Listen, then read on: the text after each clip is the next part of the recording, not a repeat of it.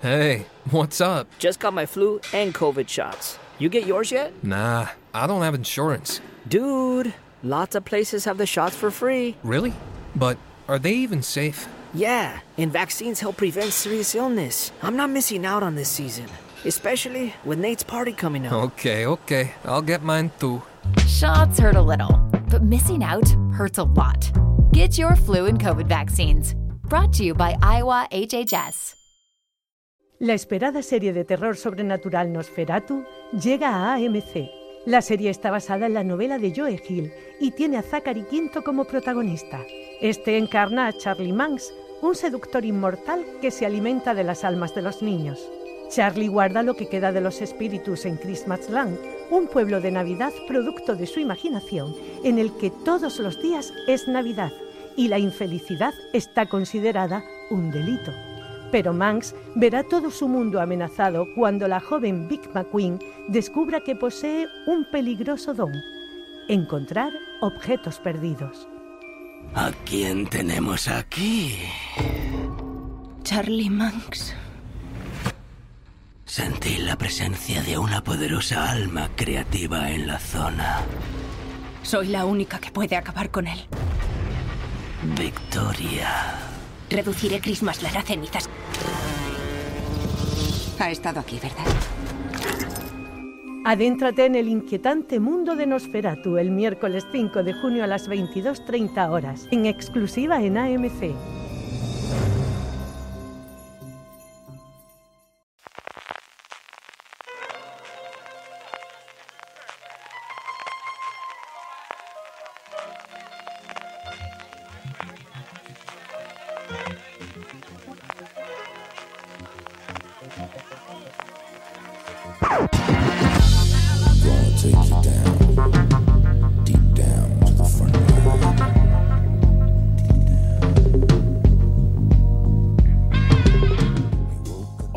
Y bienvenidos a Gran Angular, el programa de fuera de series donde analizamos cada semana un tema en profundidad.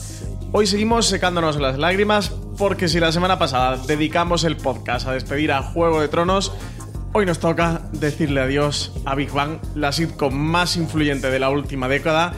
Yo soy Francis Arrabal y para llorar conmigo en este programa tengo conmigo a María Santonja. María, ¿qué tal? Yo llevo unas semanitas terroríficas. No paran ¿eh? de darnos No disgustos, paran de ¿eh? darnos disgustos, pero bueno, por lo menos nos hemos juntado para hacer este pequeño homenaje a, a Big Bang, que para mí es probablemente una de mis series favoritas y desde luego una de mis comedias en el, en el top 3.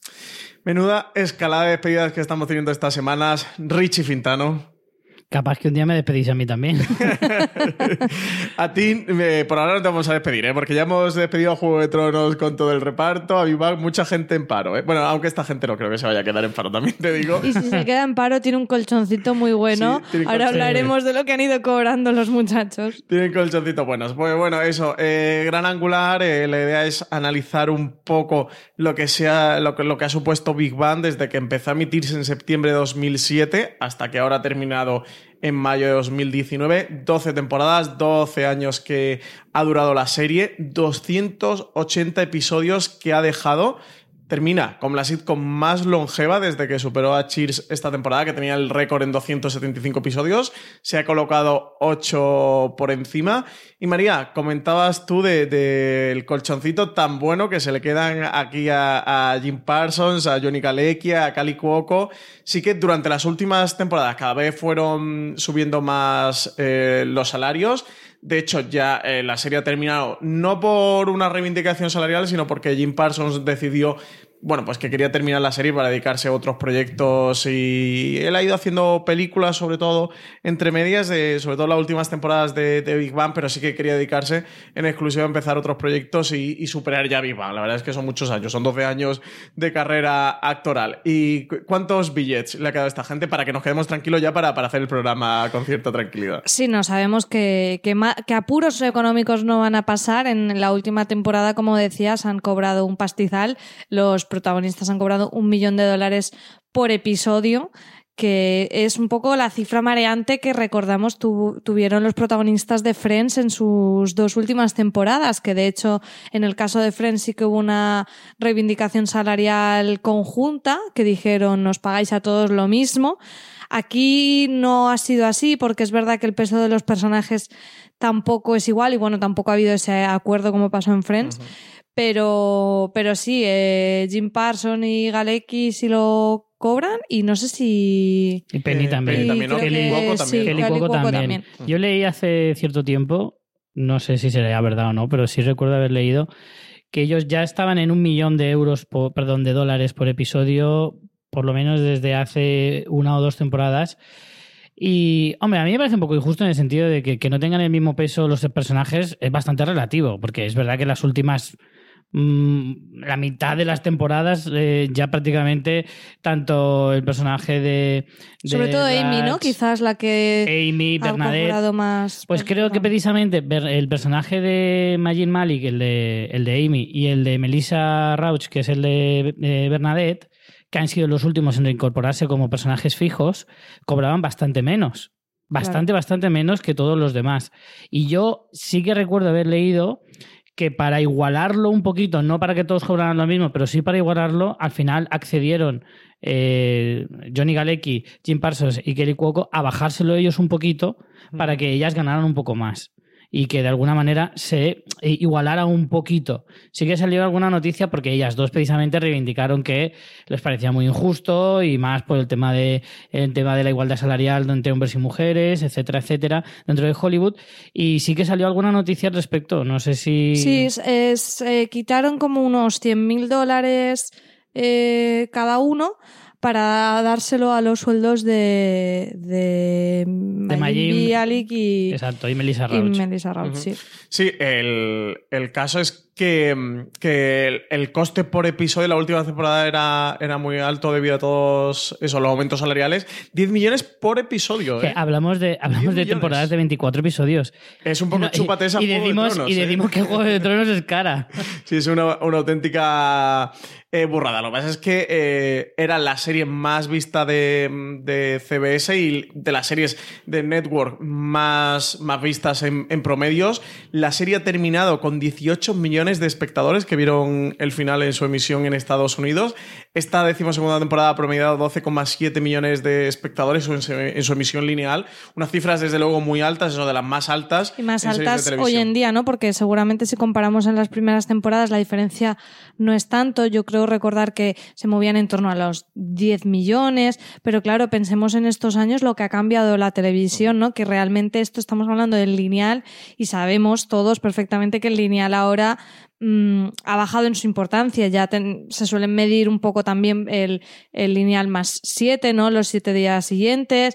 Luego imaginaos en servicios de streaming, reposiciones, que eso ya es otro tema. O sea, mm, es verdad que la audiencia es muy relevante y como dices, sigue siendo una de las, bueno, seguía siendo, me costará mucho hablar en pasado, socorro, una de las series más vistas, pero es que si luego nos vamos a, a- al- ese tipo de consumo de los que ya nos perdemos los datos, las reposiciones Sí, aquí el en España. Bueno, bueno, en bueno. Neox, No en los existe servicios plataforma de en España que no haya tenido Big Bang en algún momento. ¿eh? Sí, TNT, que es la que, la que ha ido teniendo la emisión lineal, la, la- la temporada que, que estaba en emisión en ese momento. Sí, sé que hacía un montón de, de reprogramaciones, pero bueno, Neox, que tenía temporadas pasadas, es bueno, viven de. Big Bang, están constantemente reponiendo Big Bang.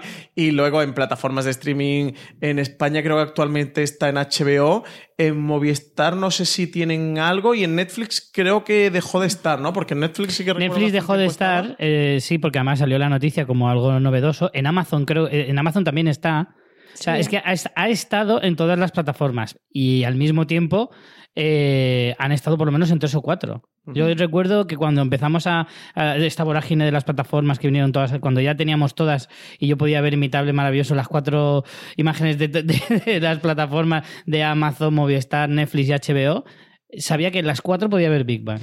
Sí, Te- sí. En el player de A3 Media también está y luego... Aparecerá en- por Neox, ¿no? A través de Neox. Claro, y luego en- está en Amazon y en HBO, pero no la última temporada. La última Claro, temporada solo la tiene claro, claro. Tiene La última temporada tiene exclusiva. Y luego, aparte, Neox creo que tiene como tres franjas horarias al día en la que pone varios episodios, como mínimo cuatro, y TNT lo mismo. Es la nueva Los Simpson, ¿no? Un sí, poco. sí, sí. De hecho, yo el otro día aluciné. TNT la tiene puesta eh, al mediodía, Pone cuatro o cinco episodios, por la tarde otro rato y por la noche otro rato. O sea, es alucinante. Pues si la audiencia siempre ha estado con Big Bang, los premios también han estado en parte. Eh, llegó a tener Jim Parsons, que, que, bueno, ha sido quien más premios ha cosechado de la serie, ganó un Globo de Oro en 2011, llegó a cosechar cuatro premios Emmy, 2010, 11, 13 y 14. Luego la serie también eh, consiguió otro Emmy a, actor invitado para Bob Newhart. Sí que como mejor comedia nunca llegó a cosechar ni un Globo de Oro ni un Emmy y nunca fue especialmente nominada y, desde luego ha acabado la serie sin, sin tener un premio. Una de estas grandes series que han pasado por la televisión que desde luego son historia de la televisión por la importancia, ya no solo por la calidad que han tenido, sino por la importancia que han llegado a tener y que los premios no han tenido ese reflejo. Con Jim Parsons sí que lo tuvieron, un personaje como Sheldon Cooper sin una injusticia tremenda que, que, no sé, que no tuvieron un premio de esta categoría en Estados Unidos, pero la serie sí que no lo ha llegado a tener. No, este año todavía tiene opción, ¿no? Sí, este año todavía tiene opción con la decimosegunda, sí que es muy, Es muy habitual, eh, por ejemplo, los Globos de Oro, los semis a lo mejor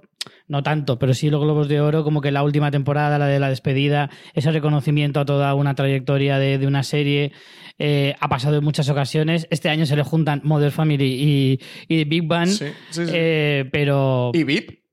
Y VIP Última temporada es, de VIP, que, es que será complicado casi seguro. Porque después, de, si, no, lo si no lo has ganado en 12 años, yo creo que es difícil que este año se lo vayan a dar.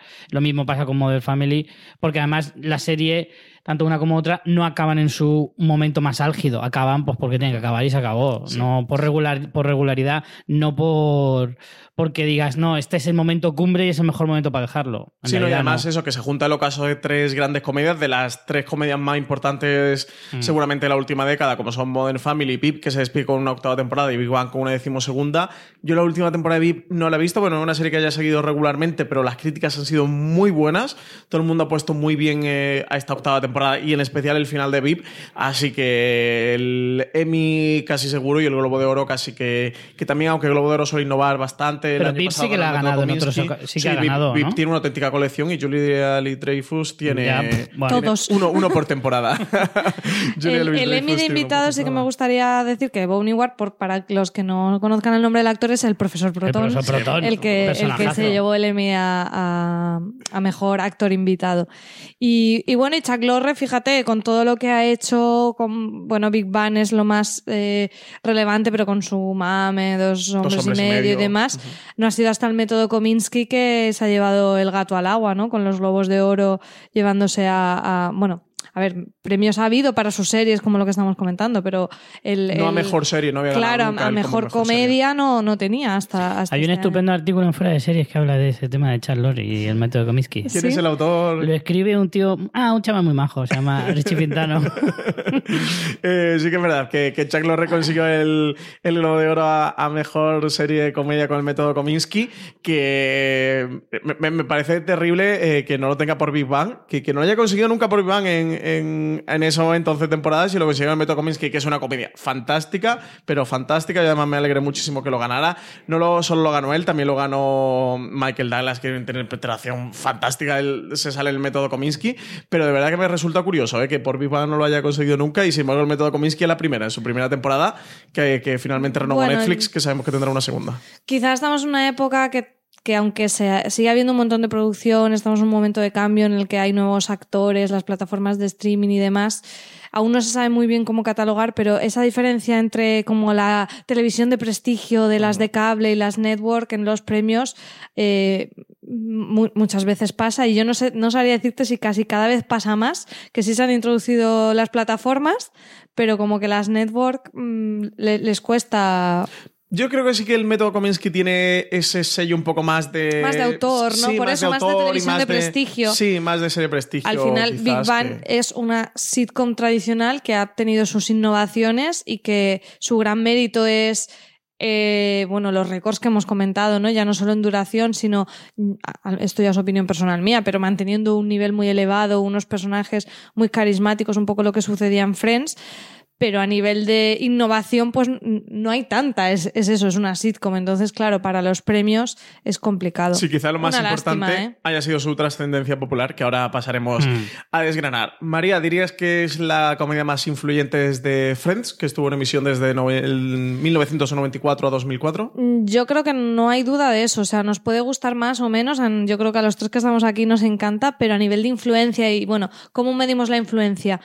Por un lado, en la audiencia que estábamos comentando, quizá no tanto en los premios, pero a nivel de cultura popular, ¿no? De chistes, de referencias que usamos en nuestro día a día, del merchandising que hay, de, mm, de sí, de, de cómo se ha incorporado, además de una manera bastante transversal. No te diría que todo el mundo ve Big Bang, pues mis abuelos no ven Big Bang, pero mis padres sí ven Big Bang. Y no sé, por eso mm, creo que, eh, por ejemplo, el tema de las reposiciones en Neox ha hecho mucho de ¿qué ponemos en la tele? Pues mm, igual que pasaba con Los Simpsons, ¿no? De pues me pongo cualquier episodio que echen de Big Bang me parece bien, igual que pasaba en Friends. Entonces, a nivel de trascendencia, yo creo que no hay ninguna duda que es la comedia más relevante del, de, pues eso, de los últimos mm, de la última década como mínimo y te diría que incluso más atrás, o sea, desde los 90, de los últimos 20 años.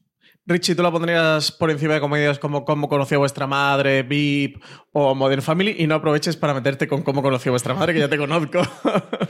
Sí, indiscutiblemente estoy de acuerdo con María de que de, de lo que es siglo XXI, o sea, si hablamos de las comedias desde el año 2000, es sin duda para mí la número uno. La número uno eh, en el sentido de que creo que el mayor premio que puede alcanzar una serie realmente es eso precisamente, el, el poder ver cualquier episodio en cualquier momento y que nunca te, nunca te deje de apetecer verlo. Lo que consigue Los Simpsons, lo que consigue Friends, lo que consiguen pocas Muy comedias, pocas. Es que- muy pocas comedias Es que más allá de esas dos que has comentado, ¿cuáles más habría a ese nivel? Eh, a nivel de consenso. O sea, no te digo que alguien sea súper Mm. fan de, eh, yo qué sé, de Parks and Recreation y diga, me da igual, me pongo cualquier episodio, Sí. o de VIP o de Community. Pero a nivel un poco de consenso, es que casi que diría que son esas tres, ¿eh? No, Sí, no sé sí. si meteríamos alguna más. Por eso, es, es un Olimpo de los dioses de, de las series de comedia que es muy, muy difícil de alcanzar y que, y que es eso, muy, muy poquitas elegidas en la historia de la televisión. Es que estamos hablando de palabras muy grandes ¿eh? y muy gordas. Eh, en el sentido de que estamos hablando de historia de la televisión. Big Bang es historia de la televisión indiscutiblemente y es que eso es absolutamente irrebatible. Por lo tanto, ese, ese Olimpo de los dioses del que hablo, eh, creo que es el mayor premio, independientemente de los números, independientemente de los premios. Todo eso da igual. Al final, lo que queda, el recuerdo, lo que marca la historia de la televisión, es ese tipo de cosas. Para mí ese es el mayor premio y el mayor logro que ha conseguido la serie. Sí, yo sin duda eh, sí que creo que ha sido la comedia más influyente, más trascendente desde, desde Friends. Eh, y, y hablo eso de, de trascendencia de influencia, ya no solo de, de calidad. Entiendo que mucha gente discutirá que, que VIP es una mejor comedia, y sobre todo VIP. Eh, seguramente que también hay un porcentaje de Modern Family, de cómo conoció a vuestra madre. Eh, creo que solo estaré yo, eh, que es una muy buena.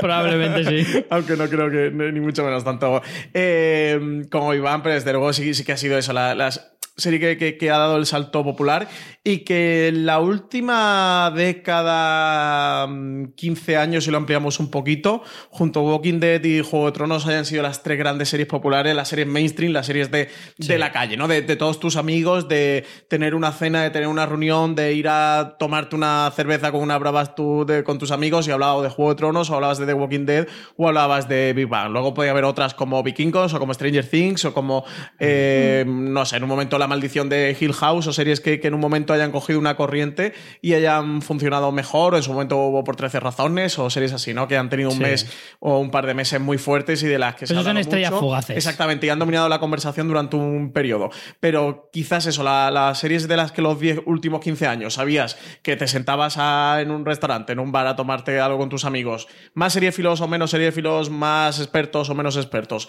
y salió una conversación, eh, entre ellas estaba Bang, entre, entre tres estaba desde luego Big Bang. Yo diría que más que a nivel de conversación está en el imaginario, ¿no? Porque sí que creo que las otras series que has comentado Hey, what's up? Just got my flu and COVID shots. You get yours yet? Nah, I don't have insurance. Dude, lots of places have the shots for free. Really?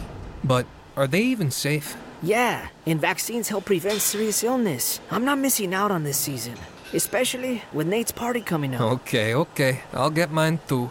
Shots hurt a little, but missing out hurts a lot. Get your flu and COVID vaccines. Brought to you by Iowa HHS. ¿Te preocupas por tu familia? Entonces, ¿por qué darles solo huevos ordinarios cuando pueden disfrutar de lo mejor? Eggland's Best, los únicos huevos con ese delicioso sabor fresco de granja, además de la mejor nutrición, como 6 veces más vitamina D, 10 veces más vitamina E y 25% menos de grasa saturada que los huevos regulares, además de muchos otros nutrientes importantes. Así que, dales los mejores huevos. Eggland's Best, mejor sabor, mejor nutrición, mejores huevos.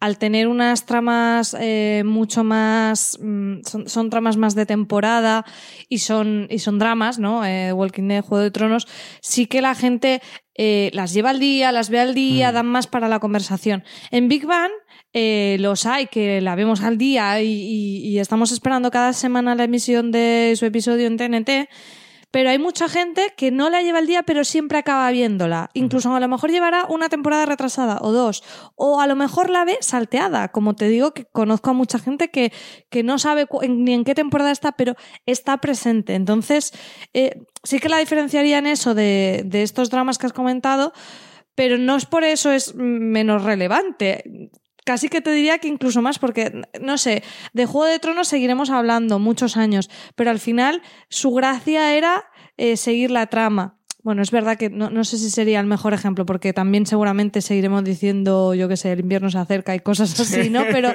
pero por ejemplo, con The Walking Dead, una vez termine, que eso no sabemos el día que llegará, no hay si es que llega. Claro, no, no hay tantas cosas que se queden. Sí, elementos icónicos para que en estén, la cultura ¿no? popular. Bueno, sí, pero a lo mejor en un sector más reducido, más. más Claro, más del seriéfilo, entorno seriéfilo, Bang friki en general. eso. Sí.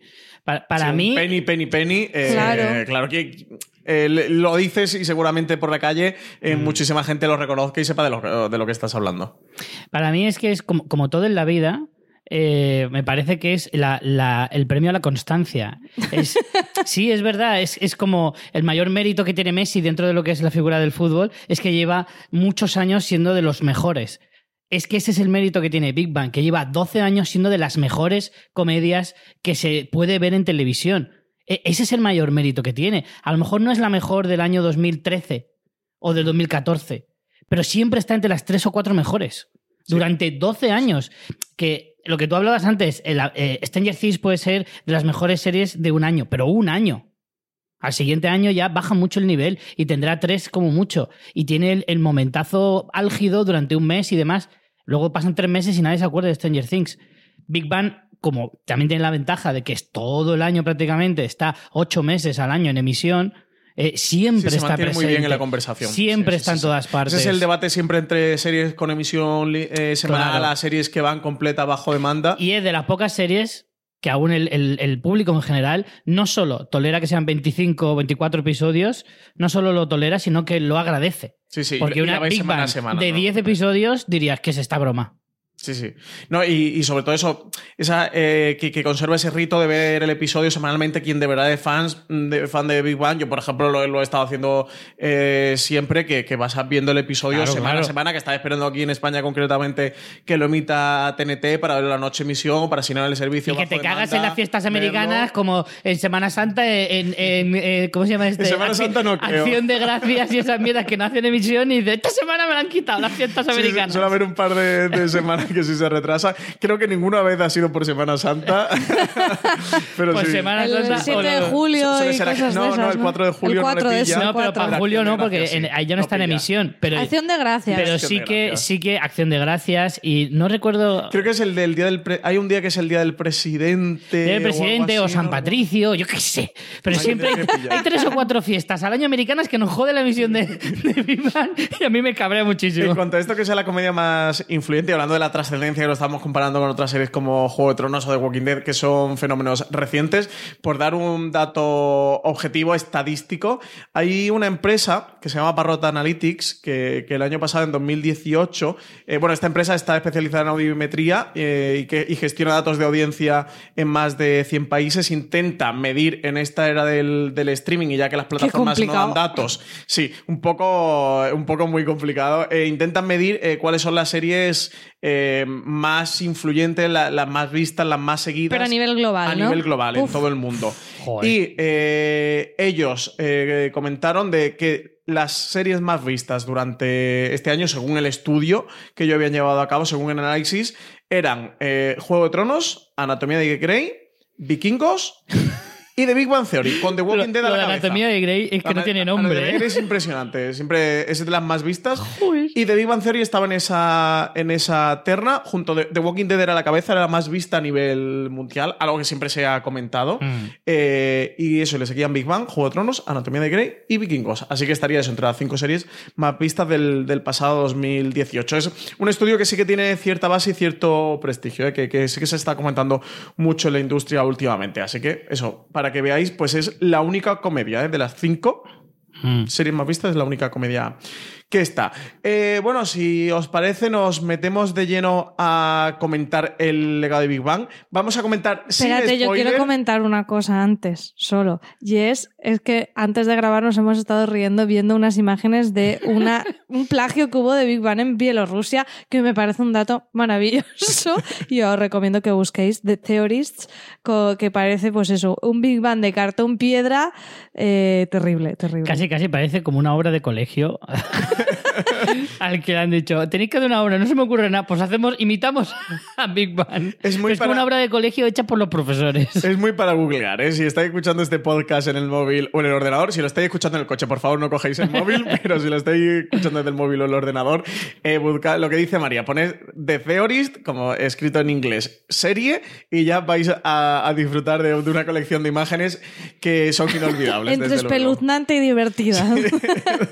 De luego son inolvidables. Bueno, eh, vamos a entrar de lleno. En el legado de Big Bang vamos a comentar un poquito qué nos ha parecido el final y el recorrido durante estas 12 temporadas. Lo vamos a hacer sin spoiler, por si no habéis visto el final de la serie, estáis esperando. Como es mi caso. Richie, exactamente. estáis esperando a que TNT lo emita en, en versión doblada. Es que soy- no fiel a TNT. original. Sí, al do- y a los dobladores. A ti, a Efectivamente. verlo en, en, eh, doblado. Ojo, yo conocí al doblador de Sheldon. Conocimos en plural. Yo también, ¿eh? Roberto Cabrera, que es un tío Cabrera. estupendo, muy majo. Sí, sí, sí. La verdad que sí, que. mm, Bueno, eh, vamos a hacer eh, la pausa para el, para el patrocinador de esta semana del podcast y volvemos y eso. Vamos a. eh, continuamos hablando del legado de Big Bang y qué nos ha parecido el final y la trayectoria de la serie.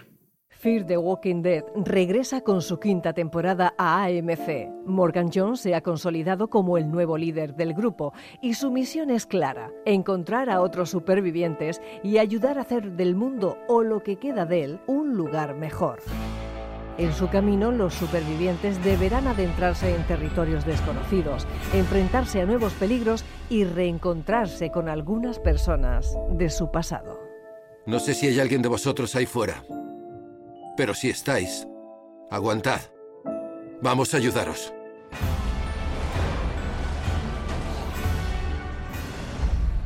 Confía en nosotros, no debes tener miedo. Eso es lo que la gente siempre dice cuando hay algo que temer. Sé que tengo un temperamento peculiar. El oírme, verme la cara, despeja toda duda. Podrías sentirte inclinado a apretar el gatillo en el acto, puede que sin querer. Continúas hablando demasiado, Víctor. Morgan. Dwight. El lunes 3 de junio a las 22.30 horas regresan los zombies a AMC. No te pierdas el estreno de la quinta temporada de Fear the Walking Dead. Richie, eh, vuelta ya al programa. Creo que tienes una fe de rata que hacer, un, Sí. un perdón que pedir. Era Fernando Cabrera, Fernando no Roberto. Perdona, Fernando. Es Fernando Cabrera, el, el doblador de, de Jim Parsons, de- del personaje de Sheldon Cooper, aquí en español. Eso, tiene un doblaje excelente, eh, Big Bang. porque Brutal. Además, el otro día lo comentaba precisamente con María, porque pusimos un episodio que lo vimos mitad doblado, creo, porque estábamos comiendo y luego mitad en versión original, y hay voces que el, el tono está cogido exactamente. Mm. El, eh, Galecki, sobre todo, tiene Johnny la Galecki voz igual. es- su voz es perfecta. Y el personaje de Bernadette también está muy, muy bien cogido. idéntico, sí, Eh, sí. La tonalidad con lo difícil que es y está en genial cogido. Bueno, eh, Richie no, porque se está esperando esa, esa versión doblada, no ha visto el final. María, sin spoiler, ¿qué te ha parecido el final? Hablemos en general, ¿eh? muy en Vale. general, para no reventarle a nadie lo que, lo que ha pasado. Creo que el final era complicado eh, porque, bueno, al final es cierto que el personaje de Sheldon es quizá el más protagonista, pero tienes que darle cierto cierre a todos los personajes. Me parece que consiguen tener un momentito para todos con una fórmula muy bonita. Eh, me pareció que sin hacer como un, eh, un, un alarde de cosas Hey, what's up? Just got my flu and COVID shots. You get yours yet? Nah, I don't have insurance. Dude, lots of places have the shots for free. Really? But are they even safe? Yeah, and vaccines help prevent serious illness. I'm not missing out on this season, especially with Nate's party coming up. Okay, okay. I'll get mine too. Shots hurt a little, but missing out hurts a lot.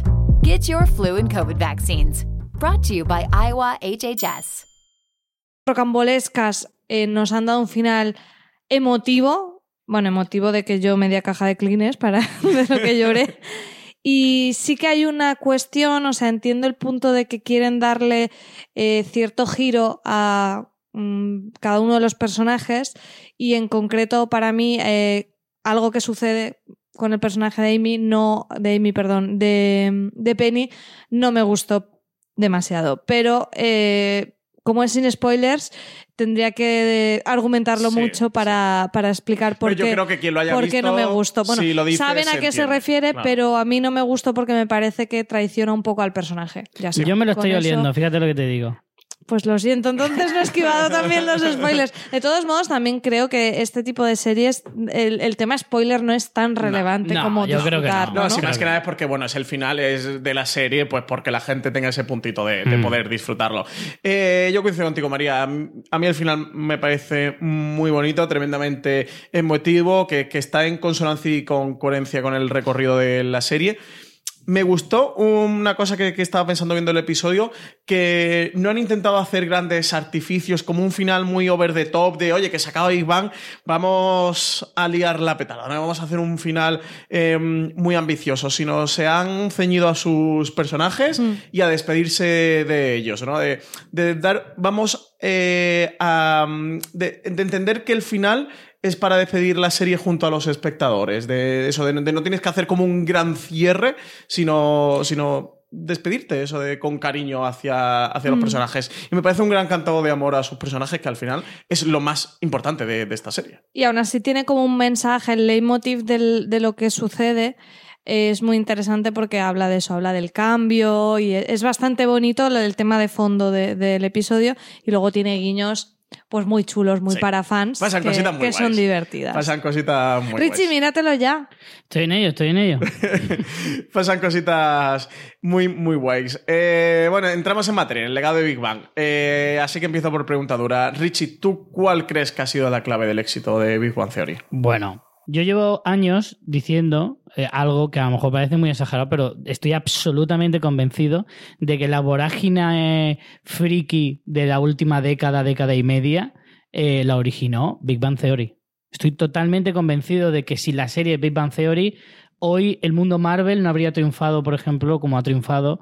Eh, no, Juego de Tronos probablemente sí, porque Juego de Tronos es otra cosa pero no existirían tantas tiendas de, merchandising, no, no estaría tan extendido, los Funko Pop no existirían, ni cosas por el estilo. O sea, creo que toda esa eh, vertiente, toda esa oleada salvaje que ha habido en la última década y media eh, respecto a lo que supone ser friki o el orgullo friki o todo lo que queramos relacionar con lo friki, eh, la, la primera semillita la sembró Big Bang porque demostró que ser friki mola y que es muy interesante, que es muy bonito, que es muy es, es, para verdaderamente sentirse orgulloso de saber que tienes aficiones maravillosas que hacen tu vida mejor, porque es lo que yo siempre digo, eh, yo me considero muy friki y me siento muy orgulloso porque al final a mí todas esas cosas me hacen feliz, hacen que mi vida sea más bonita, más divertida, más entretenida y eso creo que es el mensaje que no deja de emitir esta serie constantemente. Para mí ese es el mejor legado y lo que el mejor lo, lo, mejor que heredamos de esta serie y que queda para la historia para mí. Yo, yo, no diría tanto que todo eso no existiría sin Big Bang, yo creo que más bien Big Bang se ha retroalimentado, ya ha aparecido en el momento justo en el que lo geek o lo friki o lo llamemos como queramos eh, se ha puesto de moda. Entonces creo que ambas cosas se han retroalimentado. Sí que es verdad que creo que la serie evolucionó mucho desde el principio hasta el final, siempre ha habido mucho debate de si se reía de los geeks, nerds y demás pero creo que la serie cambió muchísimo, sobre todo a partir de la tercera o cuarta temporada con la incorporación de las chicas, porque al principio daba esa visión más negativa Sí, de más estereotipada, más estereotipada de quien le gustan ciertas aficiones, pues no, vamos, no moja nunca, no sabe ni siquiera hablar con mujeres, como pasaba con el caso de Rush, que por suerte quitaron esa trama porque es que era insostenible. Y, y creo que a medida que fue avanzando la serie y los personajes crecieron, esos estereotipos se volvieron más positivos y se reía, se seguía riendo, pero creo que de una manera más respetuosa y más mm, desde el Más nosotros sana. nos reímos de Mm. nosotros mismos. O sea, yo me considero friki y cuando veo que, que se ríen de mm, cosas frikis, no, nunca me lo he tomado a mal. Sí que es verdad que todo el tema de las menciones, el merchandising, es que vivimos en un momento en que los cómics están de moda, los superhéroes están de moda, los juegos de mesa están de moda. Yo que me, que me encanta, que tengo en mi casa un armario de juegos de mesa, eh, cada vez que sacan un juego de mesa, aunque sea en el fondo, me fijo. Creo que ese tipo de cosas nos da un punto de reconocimiento muy bonito y, que, como dices, al final se ha vuelto como un orgullo. O sea, no, no, no creo que fuera negativo. mm, aunque bueno, justo hoy comentaba con un con un amigo, con José Vivaeza, que también es podcaster, que decía, es que a mí desde que dejaron, desde que los eh, protagonistas empezaban a tener novia, me parecía poco realista y dejé de verla. Y, o sea, que al final, claro que era estereotipada, pero también venía de cierta Sí, realidad. O sea, no, no es lo mismo el friki de ahora que el friki de hace 20 o 30 años. Precisamente por lo que estamos diciendo, porque ahora ser friki, uno puede estar orgulloso e incluso es mainstream. Pero el, el friquismo que ellos retratan del principio de las series es el friquismo más tradicional, por Más decirlo de alguna manera, que sí que tenía ese tipo de cosas, por supuesto, es de forma estereotipada. O sea, no sé, la gente en las convenciones de Star Trek seguro que ligaba mucho, pero Sí, sobre todo vestido de Leia prisionera. Eso sí, eso es la- el Star Wars, sí. Eh, aquí es el. No sé, el debate me parece muy interesante de qué fue antes el, el huevo o la gallina, ¿no? Yo creo que aquí en, con Big Bang Pa- hay parte de este debate. Yo creo que, se, han retroalimentado. No creo que no hubiera sido posible sin Big Bang. Sí que creo que, se han retroalimentado y que han coincidido en un tiempo, pues que, se estrenaron las películas de, Iron Man y de Marvel y se empezó a poner de moda, que el cómic sí que se ha puesto muy de moda en este tiempo, pero muy de moda como una cultura mainstream, porque no es que se estén vendiendo más cómics que se vendían hace 10, 15 años. De hecho, las ventas con el digital y, y demás no, no han aumentado ni, ni mucho menos. Pero Digo en el digital por la contabilización, por el sistema de contabilización, porque el digital no, no se contabiliza hoy, o no, no hay un sistema pero de entonces sí se vendería más. Claro, bueno, es que esa parte no se conoce, pero bueno, es eso, otro debate muy diferente, si no, aquí no enredamos con esto. Pero el caso, que, que creo que, que sí que se ha puesto más de moda, que, que sí que ha pasado al- a la calle, que antes quizá el friki sí que estaba más encerrado en su casa y, y que hoy día, como tú comentabas, Richie, lo friki es, es más accesible, ¿no? Que es más mainstream, que, que hay tiendas de merchandising, los juegos de mesa se han vuelto más populares, eh, leer cómics, mm, pues no parece como de frikis eso, y sí que, sí que ha trascendido más a que la cultura popular está más presente en nuestra vida diaria y todos tenemos un Funko con algún personaje, si no de Juego de Tronos es de Walking Dead y si no es de Big Bang, y yo creo que más que menos tiene algún cómic en casa y que más que menos tiene algún juego de mesa y seguro que algo de merchandising, eso, una taza con, con la cara de lo, con los lobos, eh, con el emblema de, de los Stark o, o de algún tipo, sí que algún merchandising. Un tiene. cojín de los Eso- eso Simpsons. Si es que lo tiene, claro. todo el mundo tiene algo. Todo el mundo tiene algo. Yo me ha gustado mucho lo que comentaba Richie de, de además, eh, creo que al final ha acabado haciendo una visión muy positiva del friquismo porque al final es cierto que lo que nos muestran es también cómo eso friki les une. Cuando van a el estreno de una película de Star Wars, cuando incluso las chicas, que ahí también jugamos un poco a, a los estereotipos, en este caso de género, las chicas empiezan sin interesarse para nada de esas cosas, cosa que es un poco negativa a nivel de estereotipos de género porque es otra vez el cliché de las chicas no son frikis, pero bueno, eso va evolucionando y a medida que las chicas se incorporan en las tramas, ellas se van interesando y acaban jugando al rol o, o yéndose a convenciones y demás. Entonces sí que me parece que el mensaje ese que dan es positivo, incluso muy bonito, porque como, como tú dices y como a lo mejor nos pasa a nosotros o nosotros lo vivimos, nuestras aficiones Nuestras aficiones frikis lo que nos hacen es unirnos, hacernos pasar tiempo con nuestros amigos, incluso hacernos conocer gente, porque hemos conocido gente a raíz de los juegos de mesa o los cómics o lo que sea. Y la serie nos muestra mucho eso porque al final es una historia de amistad. Hey, what's up? Just got my flu and COVID shots. You get yours yet? Nah, I don't have insurance. Dude, lots of places have the shots for free. Really? But are they even safe? Yeah, and vaccines help prevent serious illness. I'm not missing out on this season, especially with Nate's party coming up. Okay, okay. I'll get mine too. Shots hurt a little, but missing out hurts a lot. Get your flu and COVID vaccines. Brought to you by Iowa HHS. This holiday, whether you're making a Baker's Simple Truth turkey for 40 or a Murray's Baked Brie for 2, Baker's has fast, fresh delivery and free pickup, so you can make holiday meals that bring you all together to create memories that last. Baker's, fresh for everyone. Free pickup on orders of $35 or more. Restrictions may apply. Choose from a great selection of digital coupons and use them up to five times in one transaction. Check our app for details. Baker's, fresh for everyone. Entonces me parece que el mensaje es muy, muy bonito, no sé. Sí, eh, y también está el debate que tú abrías sobre si se ríe de los frikis o les ha dado visibilidad. Esto es algo que la redacción de Fuera de Serie hemos hablado varias veces, que yo estoy muy en contra de que se ríe de los frikis. Eh, Yo también. Creo que la serie tiene una gran evolución. Creo que al principio y lo que tú comentas, María, esas dos, tres primeras temporadas, no es que se ría, sino que parte un poco del estereotipo para construir también un camino y un recorrido de los personajes, que los personajes no sean, no sean estancos, sino que vayan evolucionando eh, poquito a poco, incluso con los personajes femeninos. Yo creo que sí que, que le ha dado visibilidad, que lo ha reivindicado. Richie, tú decías que ha que ha convertido un poquito que los frikis molen y, o, que los frikis mole o que la cultura popular mole, que mole jugar a rol o a un juego de mesa, que se vea algo como atractivo y, darle visibilidad en, en televisión. Es muy... Y también lo he comentado mucho en podcast de Fuera de Series de cómo eh, las series de televisión ayudan a dar visibilidad.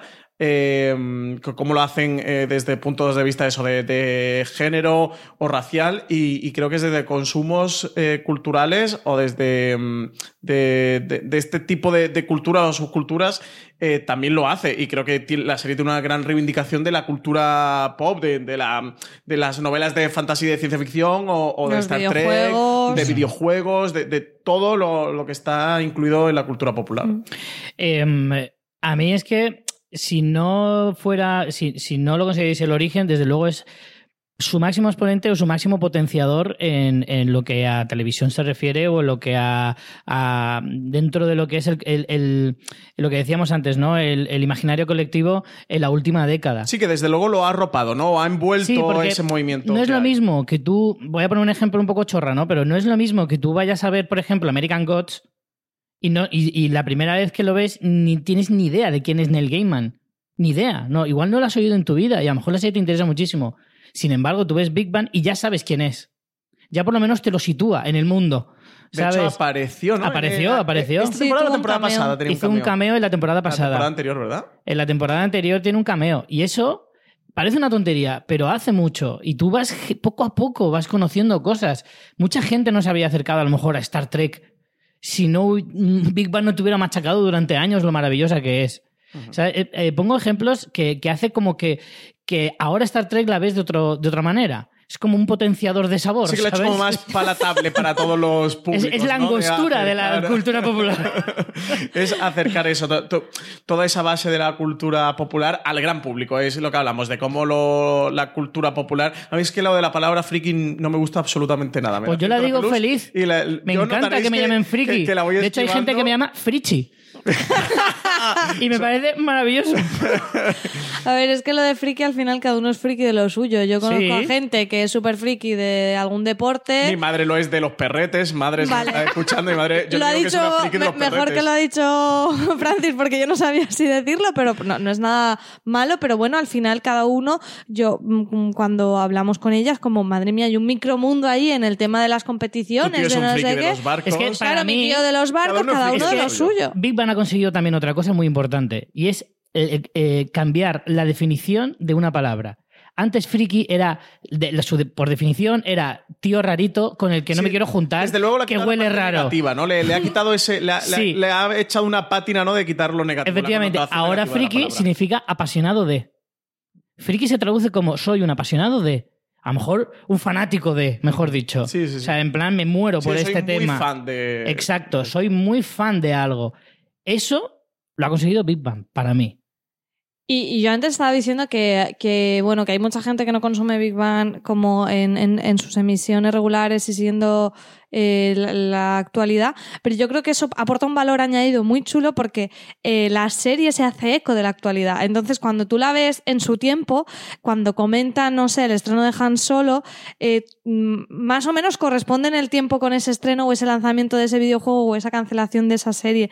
Entonces, eso para el consumidor de Big Bang, que además es consumidor de ese tipo de productos culturales, eh, da un punto de cercanía y de, de convivimos en el mismo universo muy chulo cuando van a la Comic Con o cuando las chicas se van a Disney World, que me parece mm, Es lo más genial. maravilloso del de mundo. Bueno, a Disney, Disney. World no, van al parque Disney, el de, el de Los Ángeles, porque ellos están en, en California.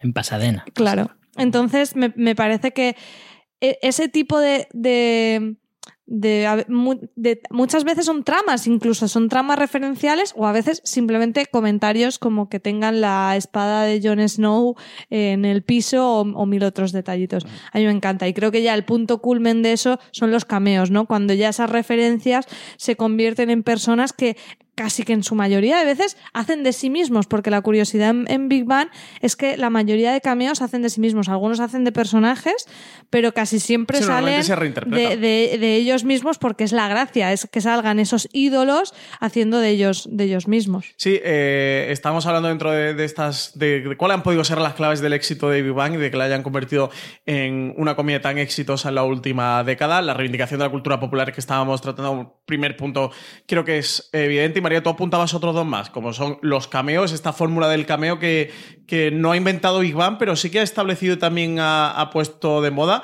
En casi cierto eh, o continuación de la estela de los Simpsons, ¿no? En Los Simpsons siempre se ha hecho de forma animada, también se ha recorrido normalmente a grandes personalidades, pero también han dado mucho eco a la cultura popular. De hecho, Neil Gaiman creo que también estuvo en, lo- en Los Simpsons antes que lo estábamos eh, comentando. En Y- Friends, en Friends en también era un recurso muy utilizado. Eso me parece un tema interesante ver los que han salido en ambas, porque por ejemplo Kevin Smith también creo que ha salido tanto en Los Simpsons Bueno, en Big Bang como- sale solo la voz. Kevin Smith, no sale persona. Eh, pero sale precisamente en un podcast. Claro, sale en podcast, pero luego no sale en persona en otro. A lo mejor ya lo estoy confundiendo. Y Pero si sale en podcast, seguro. el- eso, el cameo ha tenido, un- ha tenido siempre un, un- una- un cierto recurso, ¿no? Una cierta estela dentro de, de Big Bang de buscar situaciones eh, cómicas y se han pasado mm, grandes personalidades, normalmente de la cultura popular, de la ciencia también han, han aprovechado en Big Bang y yo sin duda sí que lo considero unas claves también del, del éxito, aunque no Big Bang no haya sido un éxito por eso, pero creo que sí que le ha dado una iconicidad a la serie, que se ha convertido en un elemento recurrente dentro de la serie. Ojo, que has, has, eh, no sé si lo teníais previsto hablarlo, pero eh, si, algo, si dos cosas definen a Big Bang, una es la cultura popular y lo friki, y otra es la, la ciencia. Es la otra gran pata de la serie, cómo te ha acercado a la ciencia, cómo te ha explicado un montón de cosas de ciencia, todo verdad, todo real, todo, eh, o sea, todo Sí, lo sí, que dicen científica. es base, con base científica, que tenían asesores que les, que les hablaban de esas teorías, que les hablaban de los termina, de la terminología. Y qué mérito de- tiene cuando lo y repite Jim. Parsons de carrerilla, ¿verdad? Yo a Fernando Cabrera le, le pregunté si sabía alguna de esas fórmulas y me dijo que ni de coña, imposible. Claro, que si era capaz de, de de- de- repetir alguna de esas fórmulas de memoria, me dijo que imposible, absolutamente imposible. Pero dentro de lo que cabe, Fernando Cabrero tenía el papel delante, pero es Jim Parsons que lo tenía tenía que decir allí de memoria, Buah. madre mía, sí, qué, sí, qué, complicado. Sí. Yo sobre los cameos también diría que una de las cosas particulares en Big Bang es que algunos personajes que aparecen como cameo se convierten en recorrentes, como Will Wheaton. Will Wheaton por supuesto, que tiene su pequeño papel, o incluso... O, el profesor o, Proton también. Sí, eh, Bob Newman, pero sobre todo para mí el, uno de los más chulos era Stephen Hopkins, que era un cameo, bueno. pero que al final ya fue tan recurrente que bueno, que tiene su pequeño papel porque apareció, lo tengo aquí delante, en uno, 2, 3, 4, 5, en seis episodios, que ya casi que es un personajillo, ¿no? Física, en realidad, físicamente aparece solo en uno, en el resto aparece la, voz. Por teléfono. La voz que... Stephen Hawking, que es otro que comparte también cambio con los Simpsons, ¿eh? por cierto, que también ha sí, mucho, eh, además mucho, eh, también eh, ha salido habitualmente los Simpsons. Y en este, Padre de Familia. María, tú también hablabas de, la actualidad, de cómo Big Bang ha sido o ha utilizado como elemento, como recurso para desarrollar sus episodios, a ciertos episodios, la actualidad, como pudiera ser un, un evento de Comic Con o cuando se estrenó la séptima parte de, de Star Wars, El despertar de la Oh, fuerza. Ese episodio fue brutal. Es un episodio muy importante. muy emblemático, muy ¿eh? importante. Muy emblemático. Eh, misiones de, de Juego de Tronos. Sí, sí que han desarrollado eh, grandes eventos de la cultura popular dentro de la serie y, y- y ha mantenido ese eco de actualidad. Claro, yo esto me, me gustará ver cómo envejece, ¿no? Cuando la veamos, igual que vemos ahora Friends, por ejemplo, eso Friends no lo tenía, en, en- en sus tramas no metían ese tipo de referencias. No sé hasta qué punto cuando la veamos dentro de, no dentro de dos o tres años que serán referencias aún frescas, sino cuando lo veamos dentro de diez años, si esa capa no la perdenemos un poco. Pero bueno, más que verlo por lo que perdamos en sus reposiciones, yo lo veo como un va- valor añadido que hemos ido disfrutando en su emisión. Sí, yo igual. Yo creo, yo, yo creo que no se perderá, ¿eh? Yo creo que esa capa no se perderá nunca. Bueno, porque las referencias son también emblemáticas a su Sí, vez. claro. Casi como o al menos no todas. ¿no? Quedan como grandes hitos o restos De hecho, te voy a decir una cosa. A mí me ha parecido una experiencia maravillosa el hecho de que tú escuchabas referencias en las primeras temporadas de cosas muy, muy, muy underground, ¿vale? O sea, hablamos de eso. Pues Neil Gaiman es muy, muy underground. Bueno, por ahora ya poner no un tanto, ejemplo. ¿no? Ahora no. Bueno, ahora. pero, pero ¿ha- ¿hace cuánto no lo, hace cuánto sí lo era? hace nada, hace tres fan del años. cómic con Sandman no, pero claro, ten- tenías que ser fan del cómic. Si no eras fan del O cómic. sea, yo a Neil o Gaiman sí le conocía de, o sea, le conocía de nombre, sabía que era un tipo relevante, aunque yo no había leído nunca ninguno de sus cómics, pero sí que sabía, pues como conoces a Alan Moore o a Frank Miller o cosas así, sabes que son personajes súper emblemáticos dentro del mundo del cómic, pero es- no son gente mega famosa No, no, que todo el mundo conoce. Pero sí que es maravilloso que tú al principio de, de la serie te hablan de, de- de personas, o de personajes, de series, de, libros, de videojuegos incluso. Claro, que tú eras un, un friki aún un poco Sí, era una larva. claro, eras Claro, era una larva. versión beta de friki y Claro. entonces en su momento no lo pillabas y ahora en el revisionado sí.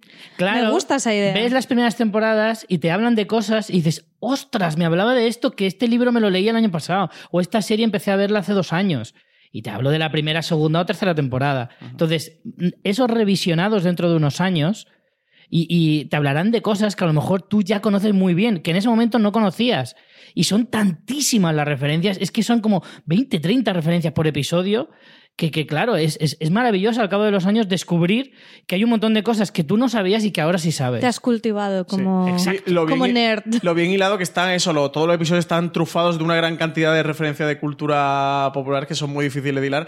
Eh, han vuelto también mainstream los logos. El de Flash podría ser un poquito, pero desde luego el de Linterna Verde, yo creo que si alguien se lo enseñaba, si no era capaz de reconocerlo, yo creo que hoy día el logo de Linterna Verde todo el mundo sabe reconocerlo y también lo han convertido en mainstream a base de, mm, de repetición. Bueno, más allá también de los ecos de, cultura mm, popular y de, actualidad que también han tenido mucha relevancia en la serie, yo creo que otra de las claves del éxito sin duda ha estado en, su reparto y en sus personajes. Y ese reparto tan coral, co- cómo ha ido evolucionando, cómo la cosa parece en un principio mucho más centrada en ese triángulo que forman Sheldon, Leonard y Penny, cada vez se ha, ido abriendo más, lo comentamos antes con los salarios de los actores, y es que eh, Howard y Bernadette han tenido tramas propias, o sea, no han sido personajes eh, Secundarios. Comparsa, sobre todo satelitales, ¿no? De, de No, no, Leonard o de, de Howard, sino que han tenido sus tramas propias. Rush cada vez ha ido también teniendo sus tramas propias y han ido también creciendo mucho con la serie. Creo que en, ese, en esa apertura de la serie, en volverse cada vez una serie eh, más coral, de darle a cada uno su, su sitio. Bueno, Howard tuvo hasta su propia trama de- del astronauta. Eh, también la, la serie se ha enriquecido y son personajes que, que actualmente son muy queridos por los fans de la serie. Sí, yo, sinceramente, si te digo la verdad, me cuesta, más allá de Sheldon Cooper, que evidentemente está pues uno o dos escalones por encima del resto, me cuesta elegir un favorito. ¿eh? A mí todos me gustan. Creo que el único que no me guste, que además siempre le he odiado, es Ratch. Es, es el que veo un poquito más fuera del grupo. Siempre es como que siempre es el personaje que más, que su historia siempre ha quedado más eh, colgando. Todas las demás están bastante bien cerraditas, como bastante bien encauzadas y demás. Y Ratch siempre ha sido como la oveja negra que se ha quedado ahí un poco fuera. Y a mí es un personaje que en algunas ocasiones lo he visto un poco forzado y demás. Pero bueno, también le tengo cierto cariño y, y, y de alguna manera, pues dentro de lo que es el grupo, me gusta. Pero el resto, bueno, yo tengo una conexión muy fuerte con Leonard, ¿vale? Porque me- Cuéntalo, Richie, venga, cuéntalo. cu- Cuenta un secreto tuyo. me, me han dicho en muchas ocasiones que me parezco mucho al personaje. La verdad es que yo me pelín, siento muy, muy, muy empatizado con él. Empatizo muchísimo con él en muchas cosas, tanto de personalidad, de, de- de forma de ser y demás. Y, y no en todo, ¿vale? Mi madre me quería y, me abra- y me abrazaba mucho, pero, pero, pero sí en ciertas cosas. Y, po- yo tengo amigos tipo Sheldon, ¿vale? Y entonces, en ese sentido sí que me he sentido muy empatizado. Pero mm, en, en cualquier cosa, me, en cualquier caso, me, me- siempre me he sentido muy empatizado con él y mucha conexión con él. Y al final es un personaje al que le he cogido muchísimo cariño y es al que probablemente de los que más me cueste, si no el que más, me cueste despedirme. Porque Sheldon al final se quedará para siempre y, y será, y es, es figura de la televisión, es, es otra cosa, está más allá de todo lo demás. Pero a lo mejor el resto no, no acaban eh, escribiendo sus, sus, sus nombres con, con- con letras tan per- perdur- que perduren tanto en, el- en la historia de la televisión como el de Sheldon. Y, y son personajes que sí que al final se van a perder un poco. mm, no sé, que. No sé si, me, si se me entiende, Sí, ¿no? que, ¿Qué quiero que no, que no van a estar tan en el Claro, y recuerdo. al final, como que la Sheldon. despedida me parece como más triste por ellos y no tanto por Sheldon. Que no vas a contar lo de Leonard. Ah, bueno, sí, que además me disfracé una vez de él en un concurso en el que tenías que ir disfrazado de un personaje de televisión. Pero en el concurso en el de spoiler, el que hizo. El que era- hizo Movistar. Era Movistar ya, no Sí, era sí, Canal ya era Plus, ¿no? Movistar. Era Movistar Con Corbacho. Spoiler de Corbacho. El punto, concursaste. el punto de disfraz te lo dieron a ti. Sí, sí, pues lo clavé. Además, hemos, hemos ido igual, ¿eh? engordando al mismo tiempo estos años. una cosa sacado- maravillosa es que yo una vez en Navidad me, me puse un traje así eh, muy oscuro, chaqueta gris, corbata negra también, camisa negra, así tal. Y meses después salió en una gala Leonard vestido exactamente igual que yo. Pero no Jo- yo igual Johnny que él. Johnny Galecki Johnny Galecki. Johnny Galecki salió en una gala vestido exactamente igual. Seguramente te vio y te copió. Es probable. Te, te devolvió lo de spoiler, ve, te venía el spoiler y te devolvió el, el homenaje. María, ¿tú crees que gran parte también de, de- de este éxito de Big Bang reside en sus personajes? Totalmente, yo creo que además, bueno, ya lo comentaba antes, en el momento en que la serie se volvió no solo más coral, sino más diversa al incorporar a, a Bernadette y a Amy, eh, la serie ganó enteros y yo ya llega a un punto que no, no tengo los recuerdos de esa primera Big Bang en que solo estaban Mm. los chicos, ¿no? Ya Sí que se queda muy ¿eh? Me pasa también. eh, la iconicidad va en pack. O sea, por ejemplo, es que ya no te imaginas Big Bang sin el personaje maravillosísimo de Amy, por ejemplo, ¿no? Sí. Y ya no solo el, el núcleo fuerte de, de los protagonistas, sino Big Bang nos ha dado un montón de secundarios fantásticos como Stuart, que Stuart es que es- yo soy mega fan de lo Stuart. Que también ha mejor. ido cobrando mucho protagonismo Mucho en las últimas sí. temporadas, ¿eh? Kripke y por supuesto tanto la madre de tanto la madre de, de Leonard como la de la, Como la de de Sheldon. Sheldon, ambas. Christine Baranski con Beverly. Hofstadter, que es maravillosa, y Laurie Metcalf con Mary Cooper, también brillante. Incluso los padres de Amy, que aparecen eh, brevemente en la penúltima temporada, están genial. A mí me parece que. Hombre, es que su madre es Kathy Bates, es- nada menos, ¿eh? Sí, sí, sí. Ya la quisiera yo para mí. Son madres muy emblemáticas, ¿eh? Son actorazas. Sí, sí, sí. eh, todas las que ha cogido como madre de los. Hombre, Christine Baraski y, y Lori Metcalf. Y Lori Metcalf especialmente, porque además llevan desde el principio, han aparecido muchísimas veces y es que son personajes antológicos.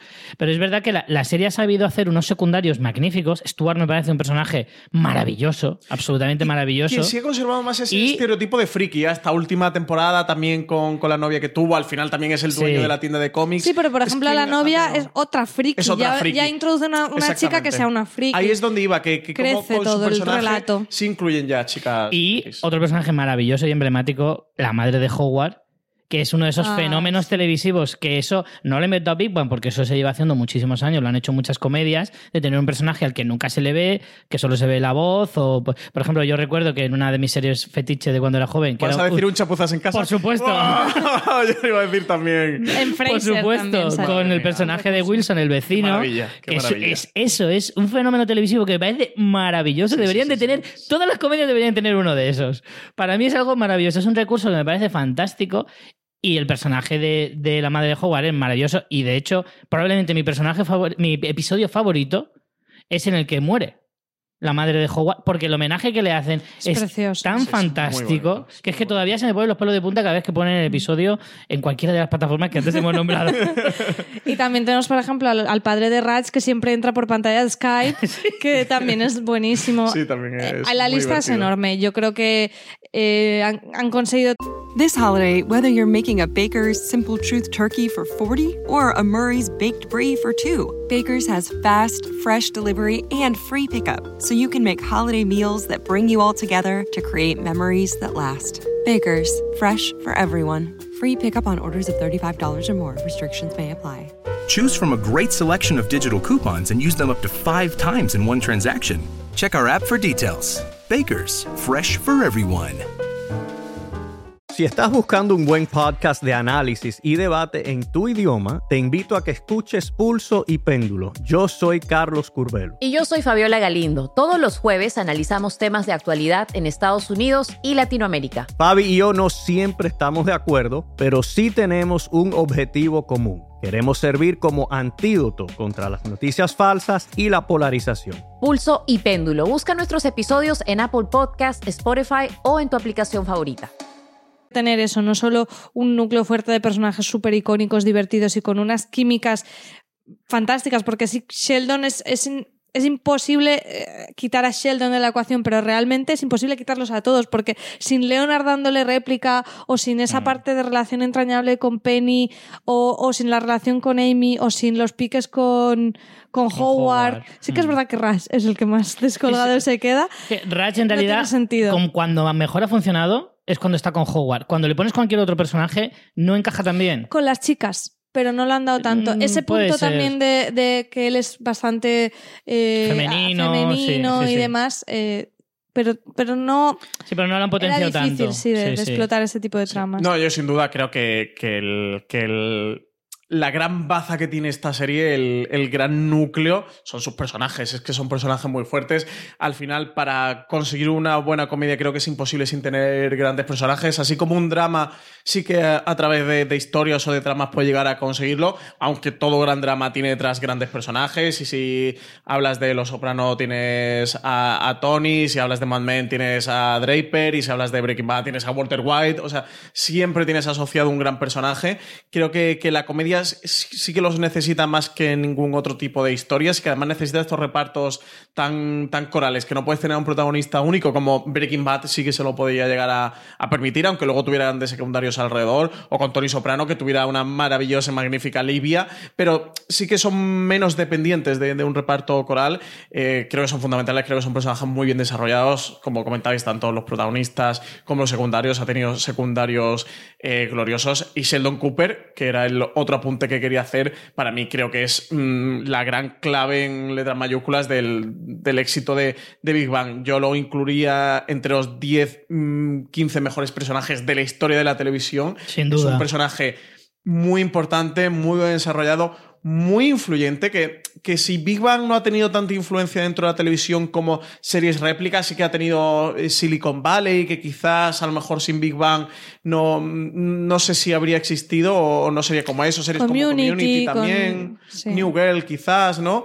Eh, series que, que sí que han tenido cierto eco de Big Bang, pero bueno, no, no hemos visto eh, co- como sí que por otro lado... Bueno, la bielorrusa, hemos visto A ver, la- la- el, el mayor eco de Bang. Hemos visto que en, en Europa del Este tiene mucho tirón.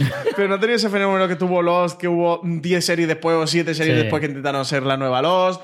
Friends también lo tuvo de 5, 6, 7 series que vinieron después que quisieron ser la, la nueva Friends o, o que cogían mucho más elementos. Al menos por el momento no hemos tenido tantas otras Big Bangs o otras series que hayan intentado eh, ser Big Bang. Sí que creo que ha habido muchas series que han, tenido, eh, que han intentado tener a Sheldon Cooper. Eh, creo que incluso en Sherlock, el Sherlock de Benedict Cumberbatch, eh, Sí. es inevitable pensar en Sheldon Cooper, pero inevitable. Tenemos series como The Good Doctor, que además la temporada pasada era la serie más vista Mm. en abierto en la televisión estadounidense. El Abbott de. Community es tal cual. ABT También. Community. Entonces, sí que creo que hemos tenido muchos eh, Sheldon Coopers, ¿no? La estela de Sheldon Cooper en la semilla de Sheldon Cooper en la televisión sí que se ha quedado Mm. y yo creo que, que nos va a acompañar durante muchos más años. Yo creo que también eso es otra de las cosas interesantes de Big Bang, ¿no? Y es, en, en la serie nunca han dicho que Sheldon tenga algún tipo de trastorno de forma explícita, tampoco de momento en, en el, en el spin-off, que hablamos del personaje emblemático, por eso es el único que tiene un spin-off y es el que lo va a tener, porque ha dicho Chuck Lorre que de momento nada de nada. En el joven Sheldon nunca han dicho exactamente qué padece, pero bueno, todo el- es como muy, con una versión caricaturesca, pero es como muy Asperger de manual. Y sí que me parece interesante cómo ha dado visibilidad a ese tipo de trastornos. Eh, creo que de una manera bastante respetuosa, sin ser yo una experta en el tema, pero por cositas que he ido leyendo, creo que es bastante mm, fiel, aunque no exacto, por ser una caricatura. Y creo que también ha sido inteligente que no digan explícitamente qué es, ¿no? Porque si no entraríamos en debates morales de entonces te estás riendo. Si ya tenemos el debate Sí, moral, si nos reímos o no de los frikis, si hubiéramos hecho eso explícito, que a mí tampoco me parecería mal, pero entiendo que hubiera sido. Sí, das pie al un- debate. Sí, a- a- abrir un, un poco una caja de Pandora. Pero al fin y al cabo sí que ha hecho, eh, sin ponerle el nombre, a lo mejor sí que ha hecho visibilizar ese tema. Y he encontrado un dato curioso y es que en el 2017 una de las palabras más buscadas en Google fue precisamente el, el síndrome de Asperger, con lo que decías de otros personajes que, que aparecen.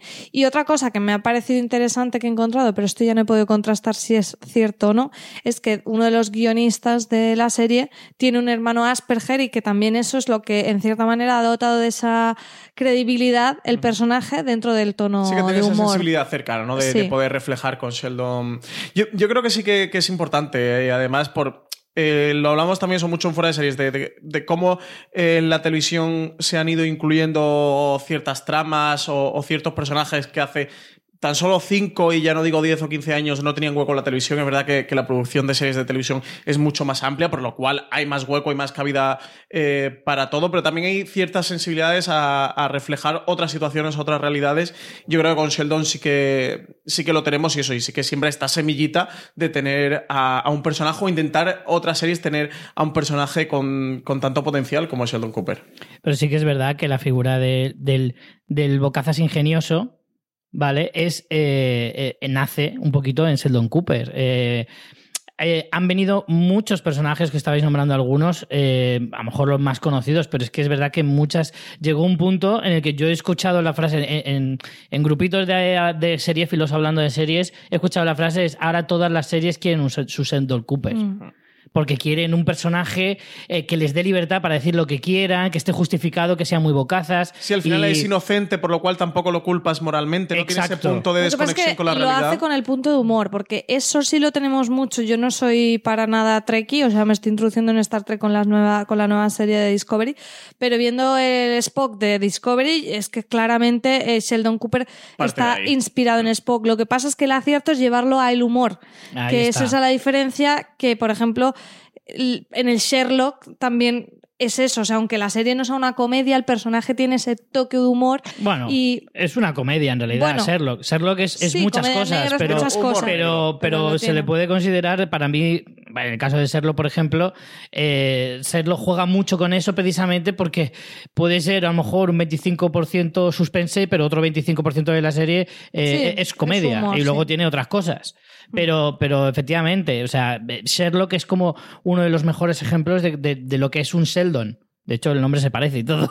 No sé si es aposta o no, pero en cualquier caso, eh, es eso. Eh, de hecho, yo creo que incluso ha generado un poco de fiebre respecto a eso. O sea, lo que decía, no solo en las series. Ahora muchas veces se exagera mucho a la hora de diagnosticar, entre comillas, a la gente. Me refiero, por ejemplo, en los colegios, eh, el síndrome de Asperger es, es como el recurso muy fácil. Enseguida que un niño es nervioso o es un poquito bocazas o que no controla un poco eh, la- las, las relaciones sociales, enseguida ya se dice que, que tiene síndrome de Asperger. Hombre, a ver, no, tampoco es eso. ¿sabes? Y en ese sentido, creo que eh, el personaje de, de, de Sheldon tiene mucho que ver. Sí, sí, da mucha visibilidad, desde luego. eh, Sí. sí. sí que eso lo, lo ha hecho que, que todos mm, podamos llegar a, a identificarlo, ¿no? Más menos o, o Incluso te digo anda. que se ha suavizado. O sea, entiéndeme, cuando tú actúas de esa manera a los Sheldon Cooper, como que se, se acoge mejor. ¿Sabes? En el sentido de. Ahora ya no te parece tan raro. ¿Sabes? Cuando alguien se comporta así, aunque no tenga síndrome de simplemente sean bocazas. No, pues gente con que- problemas de, de, para- Sí, de o sea, relaciones gente de- sociales. De, relaciones sociales. Claro, no hace falta que- que, tenga- llegue a eso. Sí, que no, que no llegue a esos extremos, pero que tenga ciertas actitudes eh, de personalidad en la que tal, pues como que ahora como que lo aceptas un poquito mejor, ¿no? El público en general, me Sí, refiero. tienes, co- tienes un referente, ¿no? Alguien Sí. que, mira, parece Sheldon Cooper, ¿no? Se comporta eh, de esta manera. Pues, María, vamos a ir casi que despidiendo este gran angular sobre el legado de Big Bang, pero no sé si tú ves algo más por ahí que nos hayamos podido dejar en torno a la serie. Sí, yo una cosa más que Richie le ha apuntado antes y es el peso de la ciencia, que bueno, que claro, nosotros como no científicos quizá no nos llama tanto, pero sí ha tenido una relevancia cultural, igual que suele pasar con eh, otras series que de repente ponen de moda una profesión. Eh, los CSIs pusieron muy de moda eh, todo el tema de la criminología y los forenses. Y- las series de abogados pusieron muy de moda Sí, también. el periodismo y demás. Y con el tema de la física lo, ha, ha sucedido también. He encontrado un artículo muy interesante en The Guardian que hablaba de, de cómo han aumentado el número de matriculaciones en universidades de física y demás. Eh, pondremos el enlace por si queréis los datos exactos. Además, esto ocurre y se, y se ve una correlación con la serie porque se ve, por ejemplo, en el Reino Unido, en el momento en el que se estrena la serie, que sabemos que es norteamericana, en los cinco años posteriores, cómo eso llega. Y me parece también muy interesante. Y después, otra vez con el tema de las chicas, que tanto Amy como Bernadette sean las dos científicas, eh, ha tenido de hecho episodios concretos en el que se ha tratado el tema de las mujeres en la ciencia, como ese maravilloso episodio en el que se van a, a dar la charla vestidas de princesas Disney porque les coincide con el viaje de Disney. eh, en el que ese tema se ha tratado de forma explícita y también me parece muy interesante, pues como todo lo que estamos hablando antes, para dar visibilidad, para tener referentes y también en el, en el tema, en el tema de, de- de las mujeres en la ciencia. Sí, y sin hacer spoiler, hay una cosita referente a eso muy bonita en el último el episodio final. Muy, muy bonita y muy bien hecha también. Y yo lloré mucho también en Es ese que es muy momento. bonito. Aunque creo que acabo antes diciendo lo que no lloré en el episodio, porque dura Casi. 20 minutos y creo que lloré durante 17 minutos. Eh, Richie, ¿alguna cosa que tú creas también que sea fundamental o importante dentro del legado de Big Bang que, que nos deja esta serie? Pues mira, en una época en la que solo se habla de Juego de Tronos, de la despedida de Juego de Tronos y de lo que nos deja Juego de Tronos como historia de televisión, eh, creo que podría perfectamente hacerle una reverencia a Juego de Tronos a Big Bang porque prácticamente le puede mirar eh, de tú a tú. Porque si una es eh, historia de la televisión, Big Bang es igual eh, en ese sentido dentro de su propia categoría o incluso más allá de eso y dentro de la propia cultura. Para mí Big Bang es un regalo para la sociedad como lo fue Friends, como lo ha sido Juego de Tronos y como lo fue Los, Sopra- Los Soprano o cualquier otra serie que marca sus, su nombre con letras de oro para siempre, para la eternidad. O sea, es una serie que pasarán 20 y 30 años y creo que todavía las podremos seguir disfrutando. Sí, es una pena, además, nosotros también lo hemos estado comentando bastante en la redacción de Fuera de Series, de cómo eh, los dos finales que han coincidido en la misma semana, al final de Juego de Tronos parece que ha tapado un poquito Sí. el de Bang y, y es una pena por eso, porque es una serie eh, que ha durado 12 temporadas y, y que yo creo que todos situaríamos dentro de las, de las series más importantes de la historia de la televisión. Y, Y, y perdona, para terminar, eh, una cosa que, o sea, que me he dado cuenta ahora justo al decirlo, o sea, dentro de 20 o 30 años, además, es una serie que refleja muy bien la sociedad en la que se vive. O sea, es decir, hablará La muy comida a bien. domicilio. Hablará muy bien, pues sí, efectivamente, el nacimiento de los, de los smartphones, por ejemplo, de las tablets, ese tipo de cosas, eh, de, el desarrollo de Internet y de la gente y de las redes sociales, cosas por el estilo, eh, hablan, mu- o sea, esa serie habla muy bien de la sociedad. Es que está muy Así bien como, como todo, Friends no habla tanto de lo que era ser vivir en los atemporal, 90. sí. eh, Big Bang sí que habla de lo que es vivir en los 2000 y, y en esta década de, de 2010. Y eso es una cosa que dentro de 10, 15, 20, 30 años será maravilloso de ver. Sí, eso es que la actualidad sí que, está muy metida, siempre ha tenido eh, importancia y siempre los guionistas han, sabido meterla. Lo que iba a comentar es que en contraposición con el final de Juego de Tronos, con todos los debates que está viendo con el final, eh, que la última temporada son los episodios peor valorados en la web IMDB, que el último episodio es el peor valorado de toda la serie, los dos episodios finales de Big Bang son los dos mejor valorados de todo Big Bang, ¿eh? Los dos mejor valorados. El último, ya sabéis que el final de la serie fue una emisión de episodio doble, pues el penúltimo episodio eh, está colocado el segundo con un 9,3 y el último, eh, el primero con un 9,6, el último episodio eh, de la serie. Desde luego es alucinante. Ahora, en este momento que estamos grabando el podcast, el 80,7% de las personas que han votado, que son 2.562, le han dado un 10. Un 10, ¿eh? O sea que, que es... Hombre, yo creo que aquí también vemos el tema de las comedias, que es lo que siempre le sucede. En su estreno y la primera temporada, la crítica pues tuvo una reacción bastante tibia. Eh, las críticas fueron pues un poco de todo y al final las valoraciones, haciendo una media, pues la ponían como en un 6, un cinco y medio. Claro, las comedias necesitan ese tiempo, ese de conocer a los personajes. Una comedia tan longeva, tan querida, pues es lógico que en su despedida, eh, si lo hacían me- medianamente bien, y yo creo que lo han hecho más que eso, eh, tenga unos resultados así, en contraposición a Juego de Tronos, que, que juega todo lo demás, a, a todo lo contrario, Sí, ¿no? sí, sí, la historia, la las la expectativas es la otra cara de la moneda y, y claro, mm, es muy difícil hacer una comparación justa en ese sentido, pero, pero bueno, es verdad que también podían haber hecho algo que a la gente no le hubiera gustado ¿eh? y yo creo que el, el final está muy bien.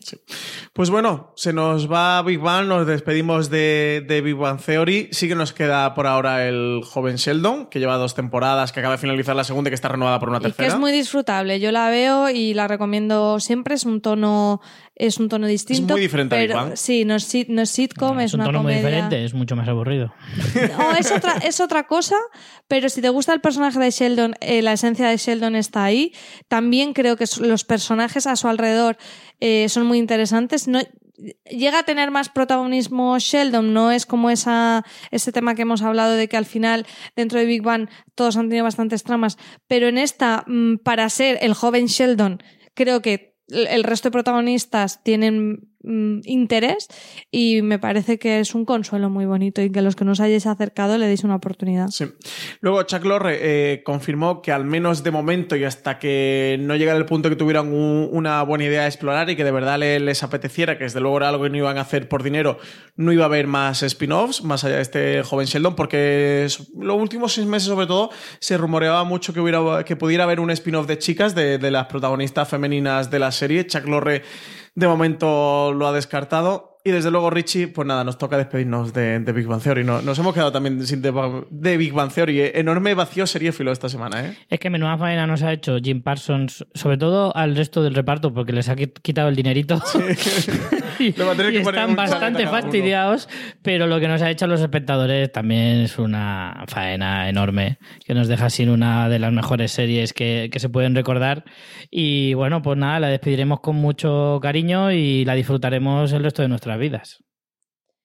Sí, la seguiremos viendo en bucle. Yo creo que para mí será esa comedia que cuando no tengo nada a mediodía mm, para ver, me la pongo, o si tengo un día un poco desanimada, Hmm. eh, me la pongo para levantar el ánimo, o si la pillo por la televisión, me quedo viéndola. O sea, yo creo que, que Big Bang, igual que me sucedió con Friends, fíjate, cuando me, me enfrenté al final de Big Bang fue como, María, ya has pasado por esto y sabes que luego no es tan trágico, ¿no? Pensé, Pero sí, pero sí pensé eh, bueno, al final con Friends eh, fue muy, muy duro ver el final, pero realmente nunca se ha ido de mi vida y, y- y yo intentaba enfrentarme al, al- al final de Big Bang pensando eso, pero mm, fue inevitable tener ese, ese sentimiento de vacío de que ya no habrá nada nuevo que ver de, de estos personajes.